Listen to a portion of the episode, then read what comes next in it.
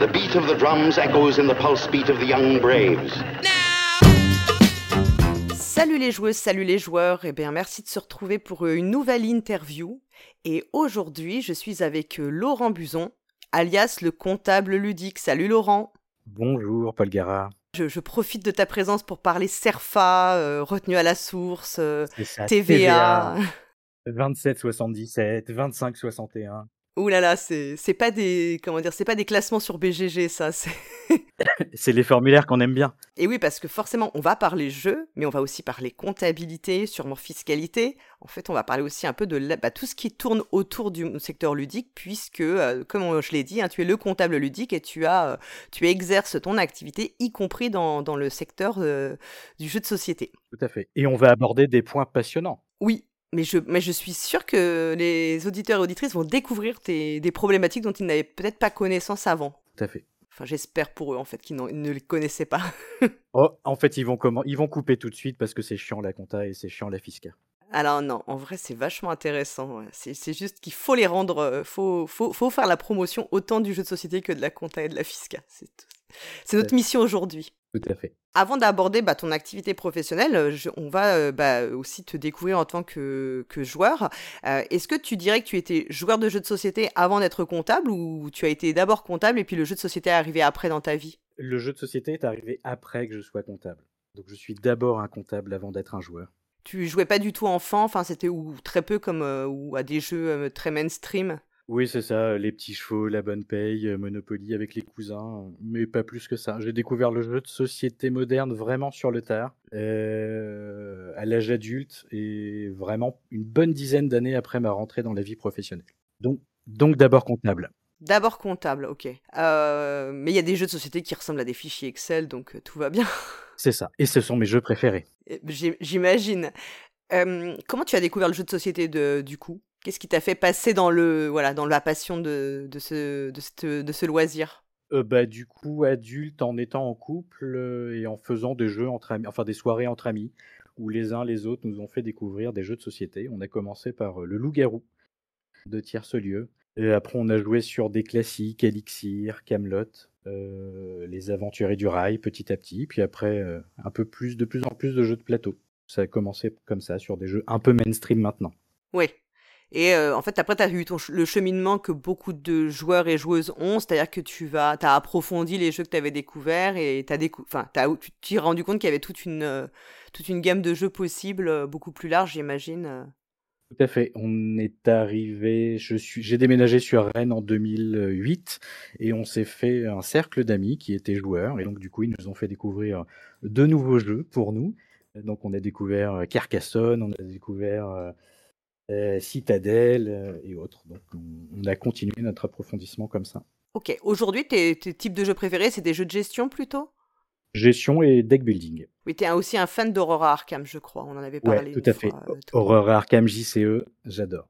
Donc, à ce moment-là, tu, tu, as ton activité professionnelle en tant que comptable. Donc, tu travailles dans un cabinet d'expertise comptable, c'est bien ça? Oui, tout à fait. J'ai commencé la comptabilité en travaillant en entreprise. Euh, j'ai appris la comptabilité sur le tas en entreprise, un peu forcé puisque mon conjoint à l'époque avait une petite entreprise et donc je me suis chargé de la comptabilité.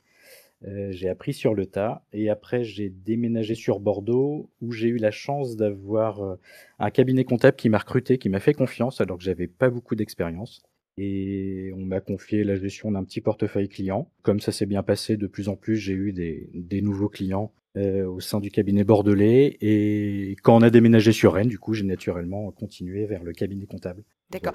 Juste pour expliquer pour les auditeurs auditrices qui ne savent pas, mais donc dans la comptabilité, enfin on peut distinguer, il y a ceux qui, qui gèrent la comptabilité en fait d'une entreprise, hein, donc qui enregistrent les opérations, qui produisent les documents comptables, compte de résultats, le bilan, etc.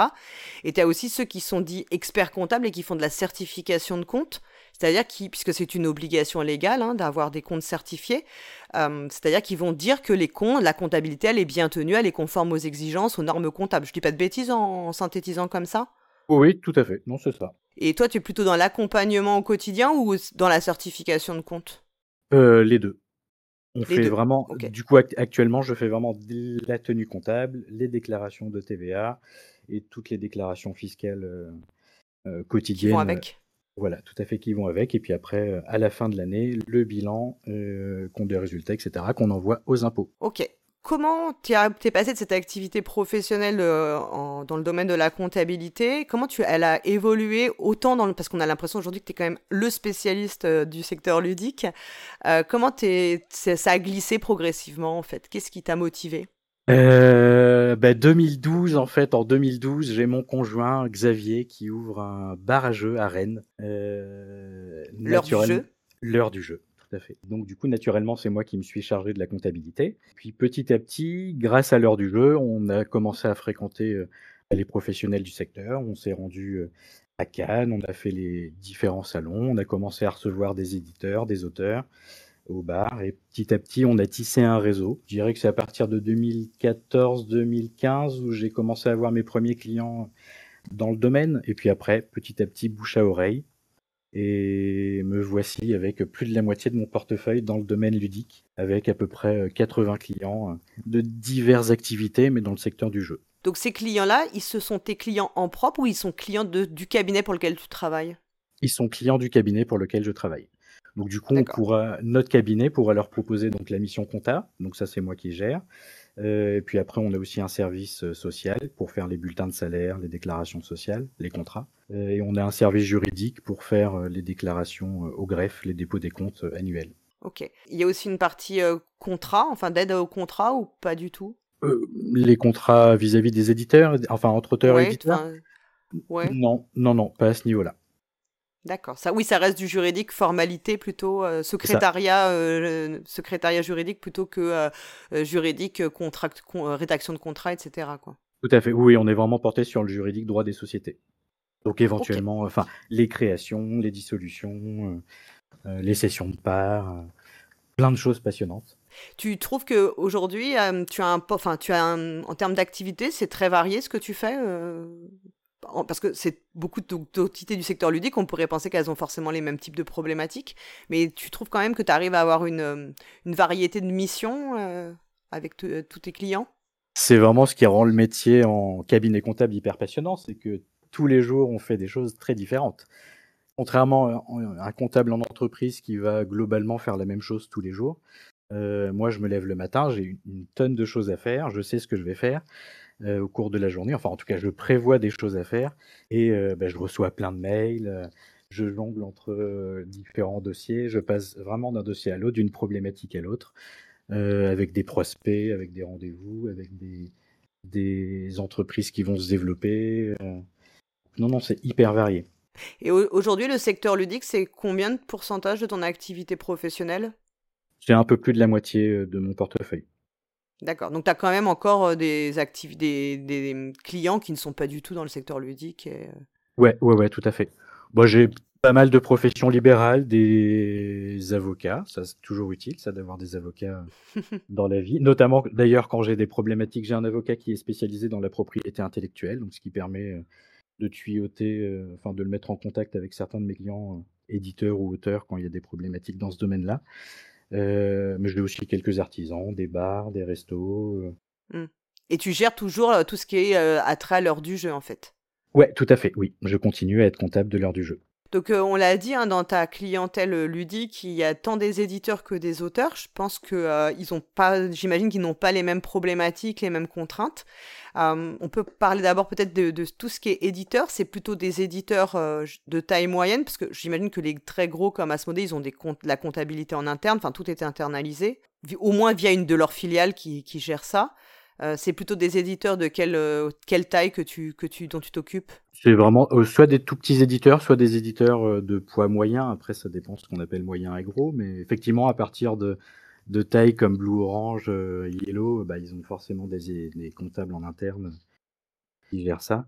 effectivement, donc j'ai vraiment de, de, tout type d'éditeurs, des éditeurs qui se lancent, qui ont qu'un projet de jeu et pas encore sorti, euh, mais j'ai aussi des éditeurs qui ont, qui ont un petit catalogue déjà conséquent depuis quelques années.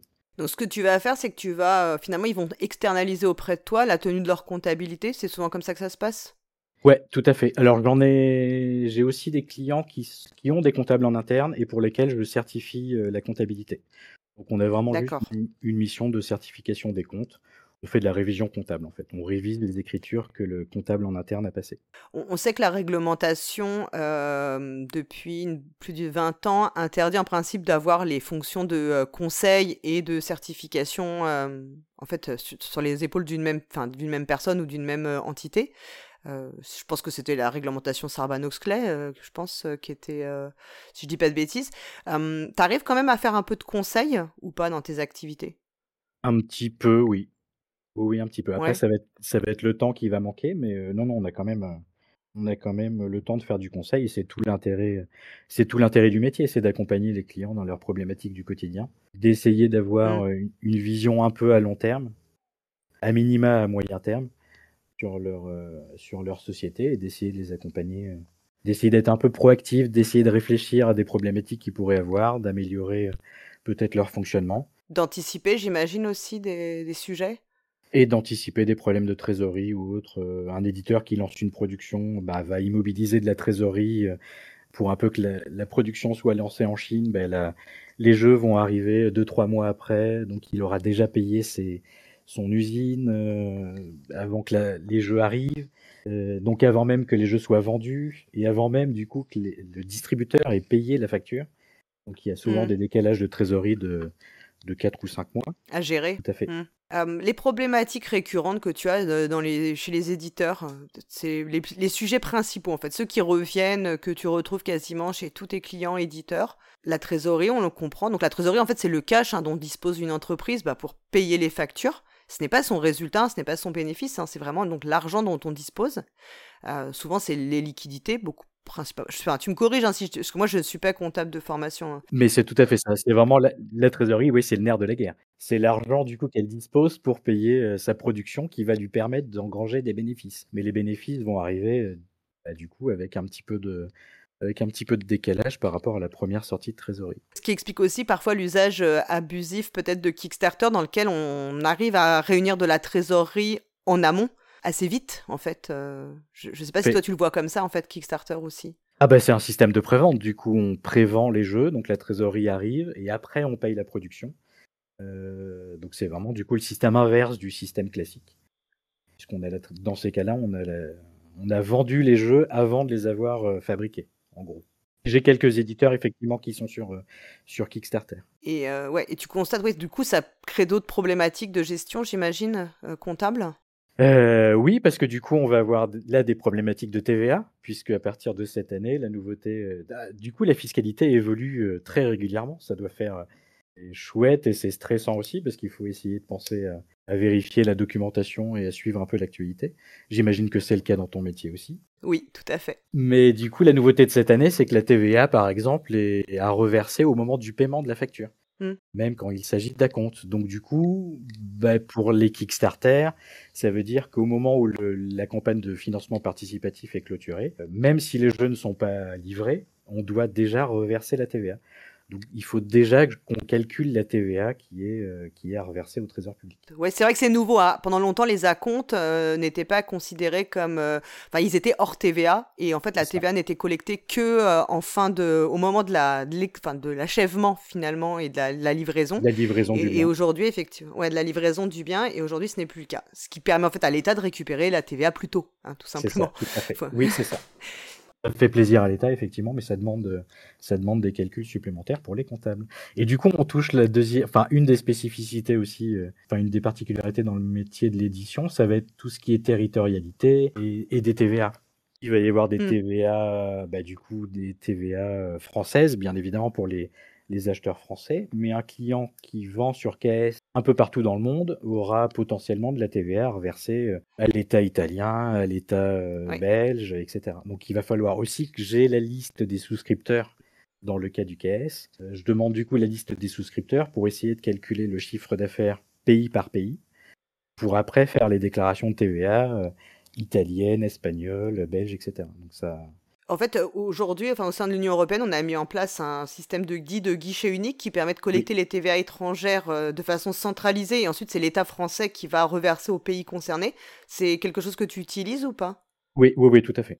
Ça a facilité les... la gestion quand même ou? Ça évite de s'immatriculer auprès de chaque fisc. Ça fait une, Mm. une seule déclaration euh, qui est après redispatchée dans les pays. Donc oui, ça, c'est vraiment appréciable. Oui, parce que la TVA, on le dit, hein, c'est un impôt de dit de consommation, donc euh, les règles, alors les règles ont beaucoup changé, surtout sur les prestations de services, mais là on est plus dans la livraison de biens. Mais pendant longtemps, euh, c'était la TVA du prestataire. Maintenant, c'est vraiment de façon assez généralisée, hormis quelques exceptions, c'est la TVA du lieu du client euh, qui s'applique. Donc effectivement, euh, bah, quel que soit, euh, il faut euh, tenir compte de la- de l'endroit où se trouve notre client. Et en principe, on doit s'assurer hein, que c'est bien aussi sa vraie, son vrai lieu de résidence pour appliquer la, la bonne TVA. Euh, euh, dans le bon dans le bon pays quoi. Tout à fait. Euh, donc ces questions de territorialité, c'est des questions importantes. En plus, les Kickstarter ont vocation à voilà être vendus de façon assez euh, mondiale. Euh, C'est ça. C'est l'intérêt hein, du, du système. Autre question, euh, j'imagine, c'est tout ce qui est la valorisation de la des comment dire de la propriété intellectuelle. Euh, donc c'est-à-dire, euh, bah, j'imagine les jeux. Si on considère un peu les jeux comme des marques finalement pour qui, qui appartiennent à l'éditeur, j'imagine que ça c'est un gros sujet aussi la valorisation. Oui, tout à fait. Effectivement, selon les dossiers, on va mettre à l'actif, donc en immobilisation, la valeur des jeux, donc leur coût d'illustration et leur coût de, création, on va dire, de développement, ou alors on va passer en charge. Ça, c'est vraiment une décision qu'on va prendre avec, l'éditeur. Mais il y a les deux cas de figure où on peut activer, donc mettre en immobilisation le, coût des jeux, pour étaler la charge sur plusieurs années la charge de développement des jeux, ou alors on décide de passer direct en charge, ce qui est plus simple d'ailleurs comptablement. Voilà, on décide de passer en charge bah, le coût de développement au moment où c'est où c'est acté et dépensé. Bah, ce qui est intéressant dans ce que tu dis, c'est qu'en fait, euh, il y a des règles comptables, des normes comptables françaises hein, que tu dois suivre, mais il y a des, beaucoup de cas où en fait la comptabilité offre des options possibles aux comptables. Et donc en fait, il n'y a pas forcément de norme qui est, euh, qui, qui est obligatoire. C'est aussi à la, au comptable. qui- le comptable a une forme de créativité, c'est-à-dire qu'on peut choisir euh, d'en- d'enregistrer comptablement deux opérations identiques de façon différente selon les circonstances. C'est ça. Bah, par exemple, tout bête, enfin l'exemple tout bête, c'est les immobilisations dans un cas classique. Au-dessus de 500 euros pour une charge, on est obligé de l'immobiliser. Donc on ne place pas en charge, on étale la charge sur plusieurs années. Et en dessous de 500, on a la possibilité de le faire. Donc ça, c'est- il y a vraiment des, des choses comme ça qui sont euh, au choix du dirigeant et du comptable. Donc, dans le cas où c'est de la charge, en fait, tu vas prendre toutes les factures qui ont contribué à la création du jeu, si je comprends bien, et tu vas dire, bah ça, c'est des dépenses de l'entreprise et ça va venir en moins de mon bénéfice. C'est ça. Voilà, c'est dans le compte de résultat. Ou alors tu vas dire, bah en fait, euh, j'additionne toutes ces factures. Et en fait, ça, c'est le coût de l'actif. C'est-à-dire que c'est, cet actif, en fait, il a une valeur, une valeur qui va être susceptible d'évoluer dans le temps parce que peut-être le jeu va prendre énormément d'ampleur et en fait, de sa valeur d'origine, il va avoir une valeur ensuite réelle beaucoup plus élevée. Et ça, je vais le mettre à l'acte, ce qu'on appelle l'actif du bilan, c'est-à-dire euh, l'immobilisation. C'est finalement un, c'est, en fait, c'est un moyen de production de un moyen de création de richesse de l'entreprise, quoi. En fait, c'est, ça, fait. en fait, on, voilà. Et euh, tu, ça s'amortit ou ça se, Donc ça s'amortit sur la durée de vie euh, estimée du jeu. Donc on va dire par exemple le jeu, euh, je pense qu'il va être mis en vente pendant deux ans. Donc j'ai pris sa valeur compta, enfin sa valeur euh, que j'ai calculée avec le, en additionnant toutes mes factures, etc. Imaginons mon jeu vaut 100, je vais l'amortir sur deux ans. Donc chaque année je vais passer une charge équivalente pour dire que le jeu perd un peu de valeur chaque année, c'est ça? C'est ça, tout à fait. Donc du coup, dans ton exemple, on passe 50 euros de charge par, par an. Et à la fin des deux ans, le, bah, le jeu vaut comptablement zéro. Euh, mais peut-être que sur le marché, si tu le revends à Asmodée, par exemple, euh, cette ce jeu euh, bah, vaut beaucoup plus. Donc il va y avoir un décalage entre sa valeur réelle et sa valeur comptable finalement. Oui, tout à fait. Mais du coup, on a la possibilité, dans ce cas-là, de réévaluer l'actif en disant ben, l'actif comptablement il vaut zéro, mais sur le marché, j'estime que, enfin, du coup, avec des, des bons arguments, mais Mm. on estime que ça vaut beaucoup parce que c'est euh, euh, un long seller, parce que c'est un succès euh, monstre, etc. Et ben, du coup, on va lui calculer à nouveau une valeur et on va repartir sur un actif plus élevé, une valorisation plus élevée, et on va à nouveau repasser une charge D'accord. tous les ans. Ça permet, de- ça permet de gonfler le bilan, en fait. euh, Ça permet de gonfler l'actif. Et donc c'est-à-dire que si ton éditeur client un jour il veut revendre sa société, il a une société qui vaut plus. Oui, tout à fait. Bah, parce que la société euh, détient un actif qui, qui vaut un peu plus. Toi, tu as déjà travaillé sur des sessions de ce type? Non, pas pour l'instant. T'aimerais bien, je suis sûr. Bah oui, ça doit être hyper intéressant. Et effectivement, la, complexité, c'est d'évaluer justement la valeur, la valeur de l'actif, donc la valeur du jeu. Donc là, il y a des normes, il y a des normes, il y a des règles, et puis après, c'est bah, une analyse en fait. Quasiment un, c'est quasiment un audit. Oui, c'est souvent il y a ce qu'on ouais, on fait venir des spécial... des gens qui sont spécialisés pour la valorisation et qui utilisent des méthodes mathématiques en fait, enfin tout. C'est ça. Je me posais aussi la question de savoir euh, là on parlait tu quand tu parles de la comptabilité, c'est la comptabilité selon les normes françaises puisque c'est la comptabilité ce qu'on appelle la comptabilité sociale. Euh, on sait qu'il y a aussi des normes internationales qui permettent en fait euh, parce que chaque pays a ses normes comptables propres et il existe un corpus international qui permet en fait de déposer un jeu de compte fait avec ces normes internationales pour avoir une comparabilité entre les entreprises au niveau international. Est-ce que tu as des clients pour lesquels tu, tiens les comptes en, double, jeu finalement? Eh ben non, heureusement. Enfin, heureusement, je dirais, parce que je ne suis pas assez calé dans le domaine pour le faire et c'est plus simple du coup de pas le faire. ou alors je n'ai pas cette chance. Je ne sais pas si c'est si c'est une chance de pas l'avoir. Ou... Bah c'est très. En fait, je pense que c'est euh, oui, c'est une source de, bah, enfin c'est une source de travail supplémentaire et parfois aussi de confusion entre quelle est la bonne, euh, enfin dans quelle est la bonne norme en fait, dans, de quoi on parle parce que parfois on, ne sait plus si on parle dans, en norme sociale ou en norme euh, IFRS qui est le corpus le corpus international. International, c'est ça, tout à fait. Pour en revenir sur les, éditeurs et la spécificité, encore une spécificité au niveau de TVA, territorialité, à part les KS, euh, bah, il y a tout simplement les éditeurs qui vont à SN, par exemple. Oui. Des éditeurs qui vont à SN et qui vendent en Allemagne, en théorie, bah, c'est la TVA allemande qui s'applique. Ça, c'est quelque chose que j'ai pu mettre en place avec les clients que j'ai récupérés, éditeurs, qui n'étaient pas forcément faits euh, fait auparavant. Euh, effectivement, toute la complexité, c'est de déclarer la TVA en Allemagne. Euh, donc là, par simplification, moi, je passe par le guichet unique. Mmh. On évoquait tout à l'heure, même si le guichet unique est plutôt pour de la vente à distance. Et de même, ces éditeurs qui vont à Essen ont des frais qui supportent de la TVA allemande que donc tu peux récupérer. Tout à fait. Donc on peut récupérer. Effectivement, il y a toute une procédure sur le guichet. Euh, alors c'est pas tout à fait le même guichet unique, mais le mini guichet. Mais il y a une procédure sur impôt.gouv.fr pour récupérer la TVA à l'étranger, sachant que bah, des fois c'est pas forcément remboursé intégralement, voire ce n'est pas remboursé des fois. Ouais. Du tout. Ouais, ce qui est pas terrible parce qu'en principe la TVA doit être neutre et donc tu dois pouvoir la, la récupérer comme si tu avais été en France en fait. Enfin, c'est un peu euh, tout à fait. J'ai eu le cas avec le fisc polonais où j'avais de la TVA polonaise à récupérer. Bah, elle m'a été remboursée, enfin, elle a été remboursée à mon client avec un petit peu de déperdition euh, mmh. au passage. Mmh. Voilà, je ne sais pas pourquoi, j'ai été remboursé peut-être de 90% du montant de la TVA. Alors que c'était, euh, alors que je n'avais qu'une seule facture en plus. oui, donc il n'y avait pas de complexité liée au dossier particulier. Voilà, tout à fait. Ok. Est-ce qu'il y a d'autres spécificités que tu vois sur les activités éditeurs ou? Un éditeur qui, qui souscrit un contrat d'auteur avec un auteur étranger, par mmh exemple. Les droits d'auteur, du, coup, versés à un, auteur qui réside à l'étranger, peuvent être des fois imposés en France. Donc l'auteur peut être des fois imposé en France, même s'il habite euh, à l'étranger. Donc il faut penser à chaque fois à vérifier la convention fiscale entre la France et puis le pays de résidence de l'auteur. Oui, pour voir s'il y a une retenue à la source qui est prévue. Euh, Exactement. Ou une double imposition. Mmh. Puisqu'il peut y avoir aussi une double imposition qui est prévue et assumée par, euh, par les deux pays. Donc il y a très peu de cas où il y a la double imposition, mais il y a quand même quelques cas. Parce que dans les conventions fiscales, généralement, il y a un mécanisme qui est prévu pour euh, éliminer les doubles impositions. Tout à fait. Mais il peut y avoir certains pays avec lesquels il n'y a pas de convention fiscale et donc dans ces cas-là, il y a double imposition. Par exemple, la Colombie, alors c'est récent, il y a eu une convention, mais pendant très longtemps, il n'y avait aucune convention avec la Colombie. Ce qui fait qu'il bah, y avait des cas de double imposition tout le temps.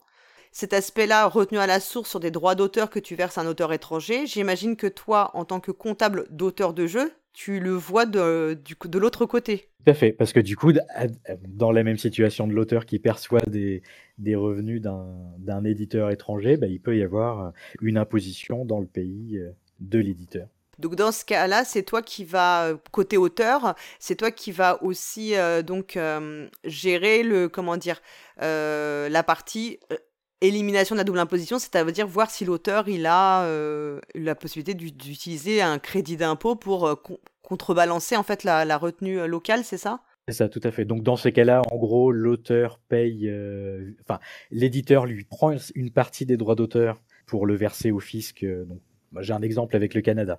Donc l'éditeur euh, canadien a retenu 10% pour verser au fisc canadien. Donc l'auteur français ne reçoit que 90% de ses droits d'auteur. Ok.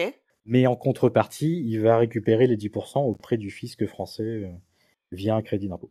Est-ce que tu as des cas de contrats avec des pays où c'est problématique, en fait, où tu as vraiment du mal à récupérer, enfin, à faire en sorte que les retenues à la source locale soient euh, euh, finalement annulées ou en tout cas éliminées bah, pour l'instant, je touche du bois. Non, ce n'est pas encore arrivé, mais j'imagine que ça arrivera forcément. Je le crains. Ça, veut dire aussi que tu reçois des documents de tous les pays potentiellement, en fait, parce que tu as des justificatifs souvent de. Ouais. C'est ça, tout à fait. Oui, oui, il faut du coup prouver que l'argent, là, en l'occurrence canadien, a bien été versé au fisc canadien. Du coup, bah, il me faut un, papier canadien qui dit que l'impôt a été versé pour que je le montre à l'État français, pour que l'État français rembourse euh, la double imposition. Non, on a un métier pas simple.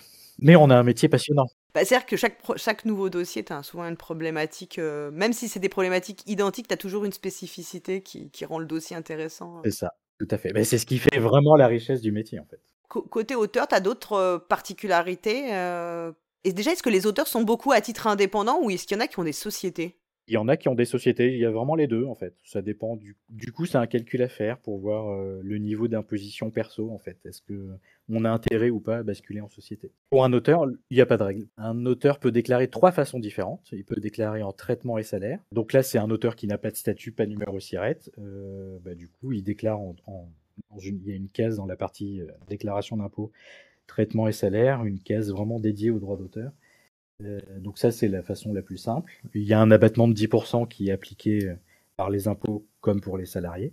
Euh, la deuxième façon de déclarer les droits d'auteur pour un auteur, c'est en BNC, mhm. bénéfice non commercial. Donc là, du coup, ça veut dire avoir une structure, un numéro SIRET, une entreprise individuelle. On fait une comptabilité et puis on déclare un bénéfice, et c'est le bénéfice qui est soumis, qui est soumis à impôt et à cotisation sociale. BNC, il peut être aussi en micro BNC d'ailleurs. Donc ça veut dire qu'on part du chiffre d'affaires et on, applique un abattement de 34%. D'accord. Donc ça c'est donc BNC, il y a du coup tu as compris deux types de BNC, soit réel avec une compta et on déclare le bénéfice, soit micro et on du coup on, a un abattement. Et la troisième façon, c'est d'être en société. Euh, donc là, SARL, SAS. Du coup, c'est la société qui perçoit les droits d'auteur et qui rémunère l'auteur en tant que gérant. Toi, tu préconises une forme particulière c'est vraiment en fonction de l'activité de, chaque personne? Chaque cas est différent. Ouais. Donc, euh, c'est vraiment euh, cas par cas. Il peut y avoir vraiment plein de problématiques euh, perso, en fait. Mmh. plein de problématiques perso différentes. Ça dépend du niveau d'imposition, ça dépend du niveau du bénéfice, des droits d'auteur, ça dépend de, plein de choses. En société, on, est d'accord qu'aujourd'hui on préconise plus de faire des SARL ou tu, le tu peux encore le conseiller? On a les deux. Ouais la préférence vers la SAS, mais vraiment ça dépend. Euh, SARL, ça peut être pertinent quand même. SARL, c'est moins intéressant par rapport aux dividendes. Oui, voilà, j'allais dire ça.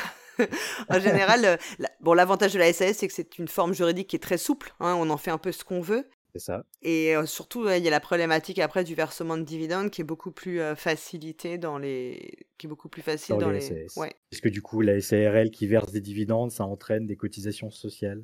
Donc effectivement, c'est moins intéressant.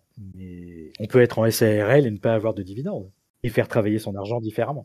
Le versement de dividendes, hein, c'est toujours une décision, hein, ce n'est pas automatique, c'est une, bien une décision de l'AG qui approuve les comptes. C'est ça, tout à fait. Est-ce que tu dirais que euh, tu as le sentiment que les éditeurs et les auteurs de jeux sont quand même sensibilisés à ces problématiques qui, effectivement, sur le papier, sont beaucoup moins sexy que le game design ah ben Ça, c'est clair. Euh, est-ce que tu trouves qu'ils sont sensibilisés malgré tout Ou en tout cas que tu sens qu'il y a eu une évolution dans, depuis que tu, tu, as ce portefeuille de clients? Alors, il y a eu une évolution, oui, qui n'est pas liée à moi, mais qui est une professionnalisation du secteur. Puisque du coup, les éditeurs ont se sont mis en association, donc ont créé l'Union des éditeurs de jeux en 2017, je crois, ou 2016 peut-être. Euh, les auteurs ont fait pareil, avec la Société des auteurs de jeux, les cafés ludiques ont fait pareil, enfin, toutes les assos euh, ont été constituées à peu près dans les mêmes années, le secteur petit à petit s'est professionnalisé. Euh, du coup, ce faisant, ben, un éditeur qui devient un peu plus pro va faire attention à ses contrats d'auteur, il va faire attention à ce que les auteurs fassent bien les choses. Du coup, les auteurs de cet éditeur vont commencer petit à petit à faire bien les choses et vont demander à ce que leurs autres éditeurs fassent bien les choses. Mm. Et tu vois, petit à petit, par, par ricochet, tout le monde fait euh, de mieux en mieux les choses et de façon un peu plus professionnelle. J'ai vraiment l'impression que c'est une espèce de capillarité euh, Ouais. qui a fait les choses. Est-ce qu'il t'arrive encore de voir des horreurs comptables? Oui, oui, euh, des, des, des- bah, pas des horreurs, mais des choses qui vont pas et qu'on voilà, qu'on va aider à recadrer pour que, pour que ça soit fait dans les règles de l'art. Tout à fait. Très régulièrement, je vois encore des factures qui ne sont pas faites conformément à la réglementation. Avec les mentions légales, etc. Oui, on a ça. Mais dans, les, dans, les dom- dans le domaine du jeu plus spécifiquement, on a encore des, des éditeurs de jeux qui ne font pas la retenue à la source, Ouais, enfin le précompte URSAF, pardon, euh, dont on n'a pas encore euh, parlé. Euh, mais on a encore des éditeurs qui ne savent pas qu'il faut faire ça. euh, on a encore des auteurs qui ne savent pas trop comment déclarer euh, droit d'auteur, etc. Donc on a encore des choses. euh, enfin, le secteur n'est pas encore pro à 100%, mais, euh, mais on s'en approche petit à petit. tu cherches toujours de nouveaux clients dans ce secteur ou, ou tu trouves que tu as, un bon seuil enfin de, ouais, de portefeuille euh, voilà, où tu es toujours ouvert à des nouveaux clients? Bon, je suis toujours ouvert à des nouveaux clients. Euh, Après, effectivement, j'ai une charge de travail qui, qui augmente euh, régulièrement, mais sur mon portefeuille, on est, on est deux équivalents temps plein en fait. D'accord. J'ai une collaboratrice qui travaille avec moi, qui est fan de jeux aussi. J'allais te demander ouais, si elle était aussi fan de jeux du coup. Mais oui, tout à fait. Elle est fan de jeux et elle est en alternance et elle a fait son mémoire de DCG sur la spécificité des droits d'auteur. Ouais, ok. Donc, euh, Voilà, c'est un sujet qui l'a bien passionné, donc elle connaît un peu, elle connaît euh, un peu les spécificités aussi. ok. Sur les auteurs, tu as d'autres points particuliers euh, que tu as en tête de sujets vraiment euh, récurrents ou vraiment emblématiques de, cette activité-là? Bah, du coup, on n'a pas parlé effectivement des cotisations URSAF et des retenues, euh, retenues à la source. L'auteur va avoir la particularité de... Enfin, les droits d'auteur vont être soumis à deux retenues. Donc, une retenue de TVA, il y a un petit, une petite particularité. On, on est soumis à 10% de TVA et l'auteur va, l'éditeur va retenir 9,2% pour le verser au trésor public. Ok. Donc il y a cette spécificité qui est applicable pour certains euh, auteurs. Et il y a les cotisations URSAF qui sont aussi retenues par euh, l'éditeur pour être reversées par l'éditeur à l'URSAF pour certains auteurs. Donc il y a aussi euh, ces deux points à, à vérifier. euh. Enfin, il faut vraiment que l'éditeur du coup vérifie le statut de l'auteur. Est-ce qu'il est pro Est-ce qu'il n'est pas pro Est-ce qu'il est soumis à précompte euh, URSAF Est-ce qu'il est soumis à la retenue à la source de TVA, etc. Donc c'est vraiment des choses à, à vérifier quand un éditeur signe un contrat avec un auteur. Je me posais la question, tu as déjà eu des cas de con- enfin, où on t'était appelé dans des contrôles fiscaux ou dans des euh, contrôles URSAF même Tu as déjà eu des, des cas comme ça gérés Euh, c'est arrivé, oui, dans les deux cas, et ça se passe en général assez bien. Enfin, moi je connais pas les contrôles URSAF, mais les contrôles fiscaux en, en général, enfin, se passe souvent beaucoup mieux que ce qu'on s'imagine euh, quand on ne connaît pas du tout l'activité, ouais. Mais oui, on- alors, évidemment, c'est jamais agréable de se faire contrôler, mais en général, enfin, ils font déjà leur, leur boulot, ils sont plutôt compréhensifs. Non, non, ça se passe en général bien. On fournit les documents, et puis, et puis euh, voilà. Ok. On peut parler aussi maintenant de l'heure du jeu, puisque c'est aussi ton activité euh, professionnelle, mais c'est aussi euh, une activité de cœur, j'imagine, puisque, donc, comme tu disais, c'est le bar à jeux qui est à Rennes, et qui a aussi, Oui. s'est beaucoup développé. Hein. Ouais, tout à fait. Donc c'est un bar à jeux qui a été ouvert en 2012 par euh, mon conjoint Xavier Béret. Voilà, donc ça fait, on a fêté, bah, on a fêté nos 11 ans euh, le mois dernier. Euh, on a ouvert un deuxième bar toujours à Rennes, mais dans un autre quartier en 2019. Et on avait aussi ouvert un petit espace de loisirs, euh, un mélange de Fort Boyard, euh, Escape Game, euh, à côté de l'heure du jeu euh, historique. Euh, Mhm. On avait ouvert cet espace en 2018, C'est qui s'appelle on comment le, cet avec- espace? Qui s'appelle Quart d'heure. Donc finalement, on a deux heures et quart. Il y a des spécificités liées à la gestion d'un bar à jeux, en fait. euh, Je sais pas si vous, par exemple, Au vous vendez comptable? de ouais, comptable ou, ou réglementation, parce que comme vous vendez, j'imagine, vous vendez des boissons, euh, je sais pas, euh, alcoolisées ou pas, s'il y a des licences, la licence particulière ou des choses comme ça? Bah, du coup, on a un bar à jeux, nous, avec une licence 4, donc on a le droit de vendre des boissons alcoolisées. Euh, Il y a certains jeux qui ont des licences 3, des licences de petite restauration, qui peuvent servir de l'alcool qui accompagne un repas. Euh, Donc nous, on a la licence 4, on peut boire, on peut boire de l'alcool sans forcément manger. Mmh. donc, bah, du coup, on, est, on a la réglementation d'un bar débit de boisson classique. Et toutes les réglementations hygiène aussi, enfin tout ce qui est les normes d'hygiène, etc., liées à la restauration. Et effectivement, comme on fait un peu de restauration sur place, on a une cuisine et puis on a les normes, les normes d'hygiène qui sont appliquées, les allergènes, etc., qui doivent être affichés. Enfin, on a toute la réglementation liée au bar et puis au resto qui s'applique. En, termes comptables, j'imagine que la différence de peut-être beaucoup de petits éditeurs ou, et des auteurs, c'est que vous avez des locaux, vous avez de l'immobilier à gérer, ce qui est présente des spécificités, j'imagine euh, Alors non, on est locataire de notre locataire. D'accord. On est locataire, ouais.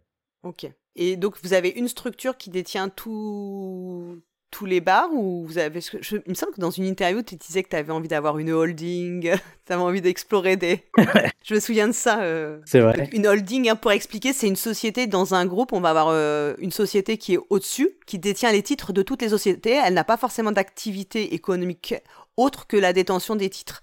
En fait, l'idée, c'est d'avoir quelque chose qui centralise un petit peu et euh, qui permet aussi de conduire souvent la stratégie en fait euh, bah, de, toutes tes entités, quoi.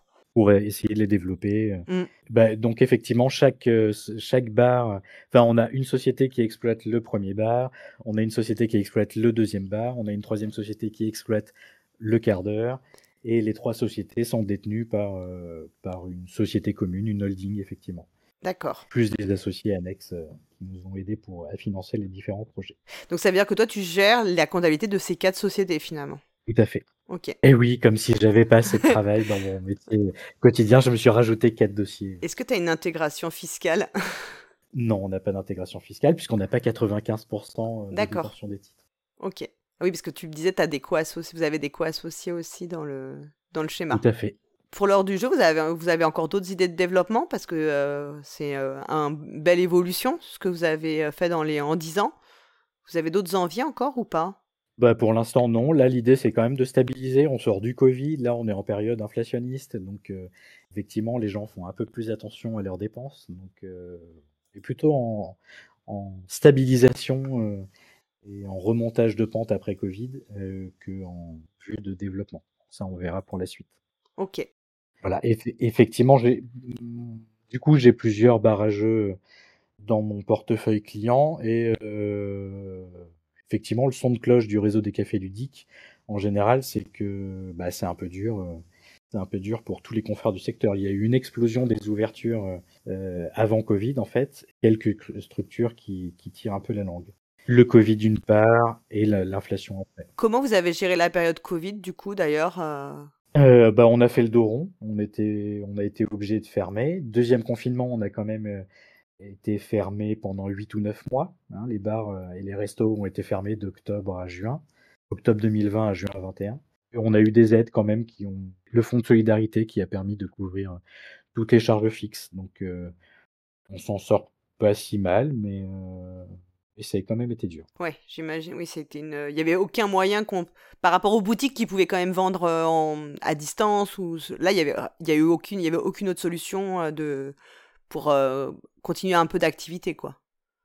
C'est ça. Oui, tout à fait. On était, non, non, on était totalement fermé. Après, je sais que certains confrères faisaient du click and collect parce que pouvaient avoir bah, une cuisine avec des plats à emporter. Mmh euh, donc certains confrères ont fait ça, mais nous, on n'a pas, on n'a pas fait ce choix-là. Ou de la location de jeux. Je ne sais pas si c'était quelque chose d'envisageable ou pas. On l'a fait sur le premier confinement. C'était un peu, c'était plutôt pour occuper Xavier qui s'ennuyait à l'appartement et pour faire un, petit service, euh, un petit service aux clients. Euh, c'était vraiment plutôt ça que pour gagner de l'argent. C'était pas rentable, mais on hmm. avait proposé ce service effectivement d'aller. Xavier faisait euh, sa tournée pour aller, euh, puisque euh, au premier confinement, rappelle-toi, on n'avait pas le droit de sortir du tout. Oui. Donc Xavier faisait sa tournée pour pour aller livrer les jeux chez les clients. Il y a d'autres choses dont tu as envie de parler par rapport à l'heure du jeu ou...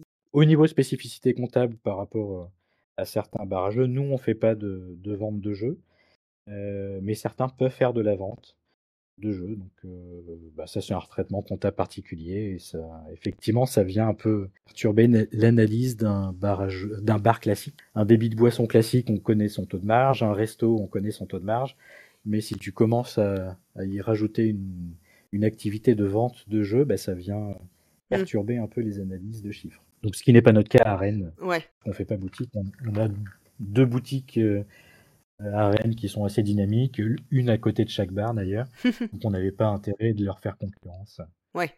Voilà, ils font très bien leur boulot, on l'aurait pas aussi bien fait. Donc, voilà. Ok. Bah écoute, je pense que si, si de côté tu penses qu'on a fait le tour, en tout cas, je te remercie beaucoup d'être venu parler d'un sujet bah, qui n'est pas forcément toujours abordé. Et c'est bien dommage parce que je pense que c'est, euh, en vrai, c'est une part importante aussi de l'activité euh, du secteur. Tout à fait. Et puis, euh, bah, de toute façon, on aura d'autres occasions de se voir et de rediscuter plus en détail de Serfa et tout. Mais bon, je pense que les auditeurs, auditrices ont déjà eu beaucoup là. Beaucoup d'infos économiques, de TVA, territorialité, etc. Et si jamais d'ailleurs il y a des choses qui sont pas claires, hein, euh, je comprends tout à fait. Parfois, euh, pour nous, il y a des choses qui peuvent paraître un peu plus évidentes. Euh, faut pas hésiter dans les commentaires à poser des questions. je solliciterai Laurent pour m'aider à répondre. tout à fait. Voilà. Ben, merci encore mille fois Laurent d'avoir pris le temps pour cette discussion. Bah, merci à toi. Et puis bah, euh, je souhaite une, on souhaite une bonne journée euh, ou une soirée selon le moment où vous écoutez cette, euh, cette interview à tout le monde, auditeurs et auditrices. À bientôt. Et à bientôt.